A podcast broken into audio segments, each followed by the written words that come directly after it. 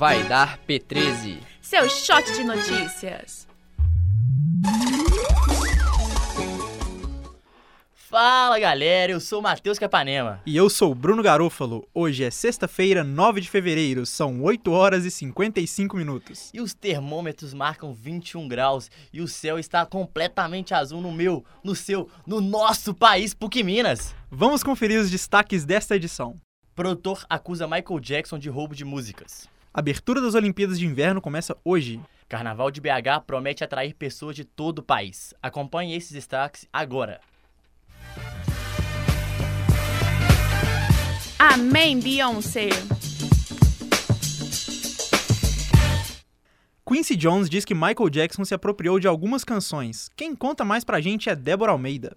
Na última quarta-feira, dia 7 de fevereiro, o lendário produtor musical Quincy Jones acusou o cantor Michael Jackson de plágio. Jones fez a acusação em uma entrevista para o site Vulture. Segundo ele, o rei do pop roubou trechos de músicas de alguns cantores. Além disso, ele deixou de dar créditos pelas participações musicais. Na entrevista, Jones chamou Jackson de guloso e maquiavélico. As celebridades envolvidas ainda não se manifestaram a respeito.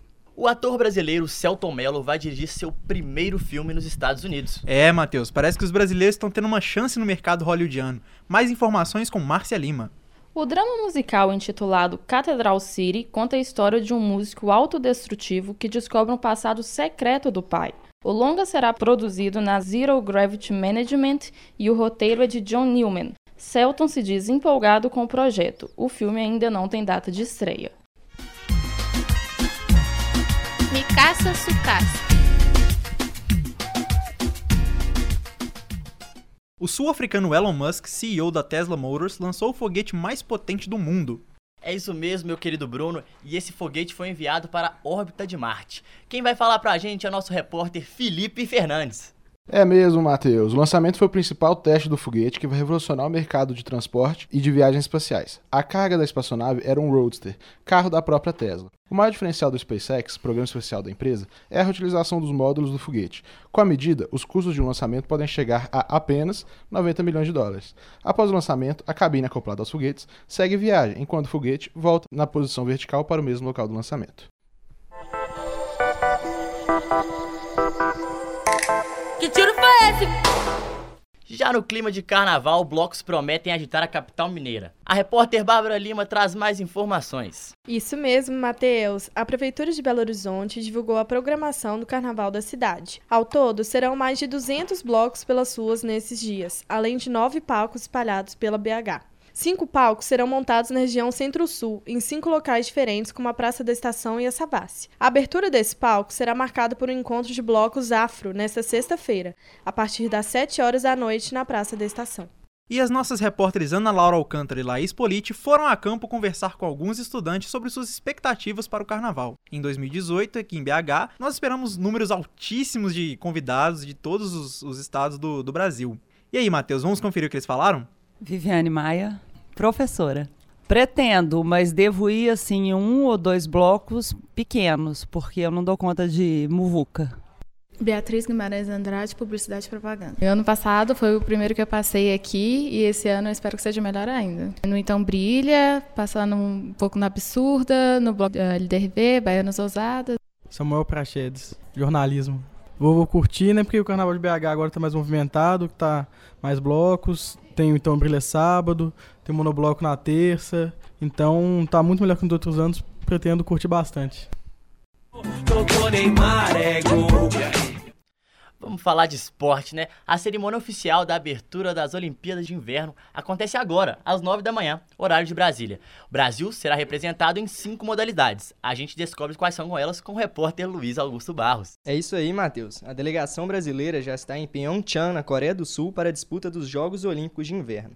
Neste ano, o país será representado em 5 das 14 modalidades, com 10 competidores. São elas snowboard, esqui alpino, patinação artística, ski cross country, bobsled, que tem potencial para terminar entre os 10 melhores grupos da competição. Os jogos vão até o dia 25 de fevereiro. La nota.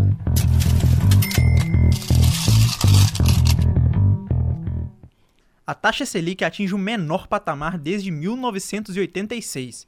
E como esse programa tem informação, nossa repórter Larissa Andrade conta pra gente com exclusividade. Com um corte de 0,25 ponto percentual, a Selic passou de 7% para 6,75%. A decisão foi anunciada nesta quarta-feira 6 pelo Copom, Comitê de Política Monetária do Banco Central. A redução da taxa básica de juros da economia é a menor da série histórica do Banco Central.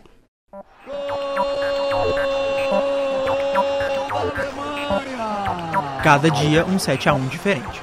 Impressionante a eficiência da Alemanha. Vamos falar um pouquinho de política. Justiça Eleitoral quer permitir auditoria nas urnas no dia da votação. Diretamente de Brasília, nosso repórter Mike Faria dá mais informações. Para aumentar a confiança da sociedade na segurança das urnas eletrônicas, a Justiça Eleitoral deve permitir uma nova auditoria nas máquinas. A ideia é escolher as zonas eleitorais para, no dia da votação, verificar a integridade das urnas se não houve violação. A medida aguarda aprovação do TSE, Tribunal Superior Eleitoral, direto de Brasília para o Vaidar P13. Educa 13.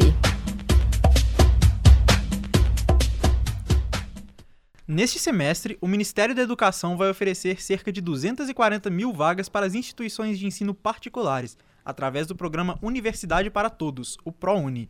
Quem tem mais detalhes é a Vitória Costa. As inscrições para o ProUni terminam hoje às 23 horas e 59 minutos. Os candidatos interessados em concorrer a uma bolsa de estudos em universidades privadas devem se inscrever no site siteproune.mec.gov.br. Repetindo, site proune.mec.gov.br. De acordo com o último censo do Ministério da Educação, divulgado ontem às 6 horas da tarde, o sistema do ProUni já registrava 1.032.680 inscritos.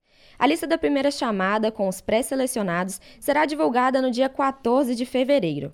São essas as informações, volto com vocês do estúdio. Obrigado, Vitória! 1, 2, 13.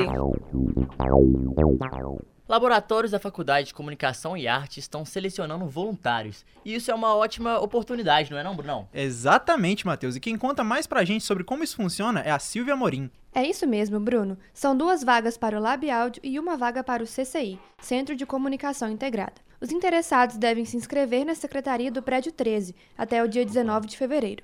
O Lab Áudio também disponibiliza um formulário de inscrição no Facebook. Fiquem atentos ao prazo. Esse foi o nosso boletim de notícias. Vai dar P13? Vai dar! Edição: Gabriele Monteiro e Ludmila Braga. Produção: Ruth Berbert e Vanessa Bedran.